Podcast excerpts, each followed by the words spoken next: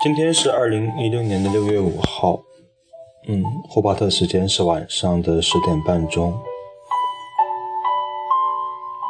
今天是芒种，字面意思是有芒的麦子快收，有芒的稻子可种。在《月令七十二候集解》中有提到五月节。未有芒之种谷，可稼种矣。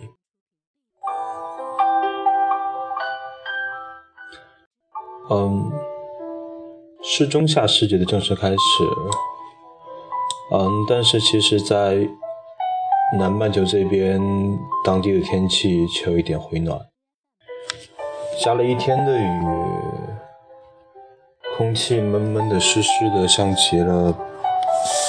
当初在成都经历过了很多的下雨的时候，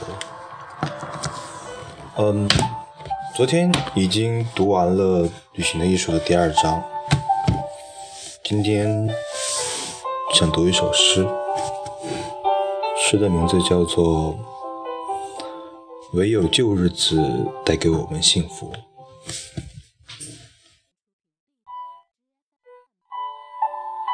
唯有旧日子带给我们幸福。白话，墙上的挂钟还是那个样子，低沉的声音从里面发出，不知受着怎样一种忧郁的折磨。时间也变得空虚，像冬日的薄雾。我坐在黑色的椅子上，随便翻动厚厚的书籍。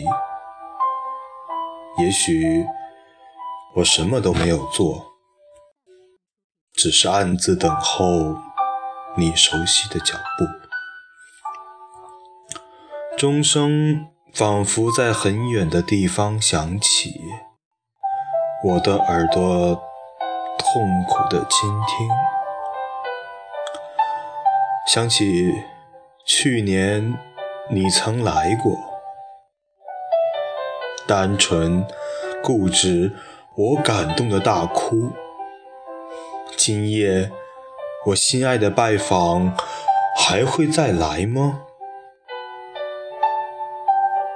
我知道你总是老样子，但你每一次都注定带来不同的快乐。我记得那一年夏天的傍晚，我们谈了许多话，走了许多路，接着是彻夜不眠的激动。哦，太遥远了。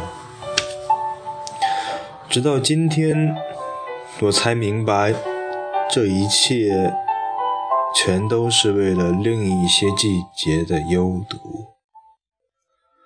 可能是某一个冬天的傍晚，我偶然如此时，似乎在阅读，似乎在等候，性急与难过交替，目光流露宁静的无助。许多年前的姿态，又会单调的重复。我想，我们的消逝一定是一样的。比如头发与日历，比如夸夸其谈与年轻时的装束。那时你一生气就撕掉我的信封，那些美丽的事迹若星星，不同却缀满记忆的夜空。我一想到他就伤心，亲切。而平和，望着窗外渐浓的寒霜，冷风拍打着孤独的树干。我暗自思量：这勇敢的身躯，究竟是谁使它坚如石头？一到春天就枝繁叶茂，不像你，也不像我。一次长成，只为了一次零落。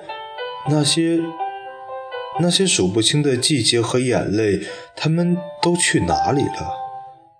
我们的影子和夜晚，又将在哪里缝缝着？一滴泪珠坠落，打湿书页的一角；一根头发飘下来，又轻轻拂走。如果你这时来访，我会对你说：“记住吧，老朋友，唯有旧日子带给我们幸福。”